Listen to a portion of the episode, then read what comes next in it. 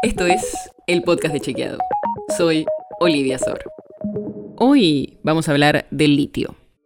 Este mineral que se usa, por ejemplo, para la fabricación de baterías, para vehículos eléctricos y para almacenar energías renovables. Y ante la necesidad de reducir la dependencia de los combustibles fósiles, el litio es cada vez más demandado en el mundo.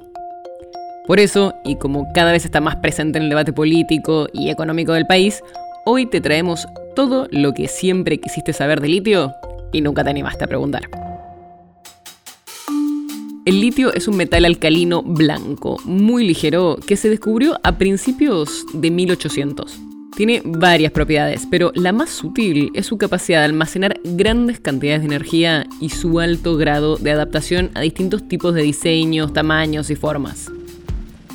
En la Argentina se encuentran los salares de altura, como los que tenemos en La Puna, en las provincias del norte de Jujuy, Salta, La Rioja, Catamarca y San Juan.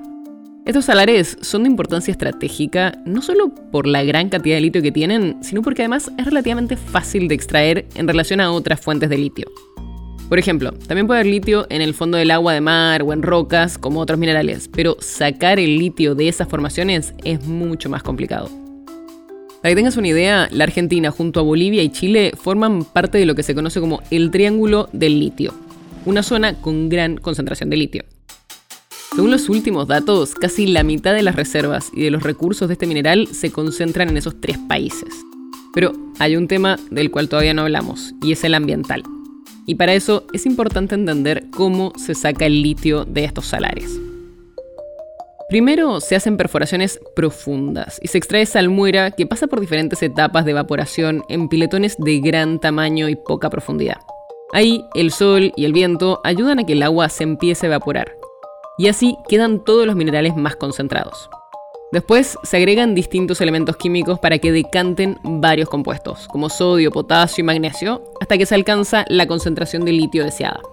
Pero por más que suene fácil, este proceso de evaporación de salmuera es largo y engorroso y puede llevar desde 10 meses hasta 2 años, dependiendo de las condiciones meteorológicas y la concentración de la salmuera inicial.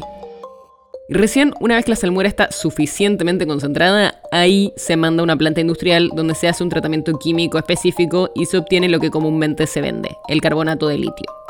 Todo este proceso es señalado por organizaciones ambientalistas que advierten que la extracción de litio, en especial mediante este método de evaporación, implica una enorme pérdida de agua y produce una salinización del agua dulce que genera una amenaza para los frágiles humedales altoandinos, que son los ecosistemas ubicados en estos salares donde se realiza la extracción de litio.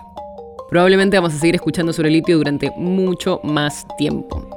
Así que seguiremos esta discusión con nuevos datos que aparezcan.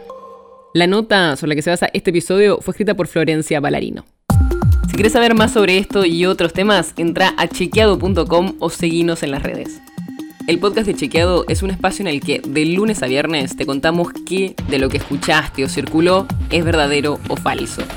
Te traemos datos para que puedas entender mejor las noticias. Si tienes una idea, algún tema del que te gustaría que hablemos en un próximo episodio, escribinos a podcast.chequeado.com. Y si te gustó este episodio, seguinos en Spotify o en tu app de podcast favorita y recomendanos a tus amigos. Es una producción de Chequeado, producción en colaboración con Posta.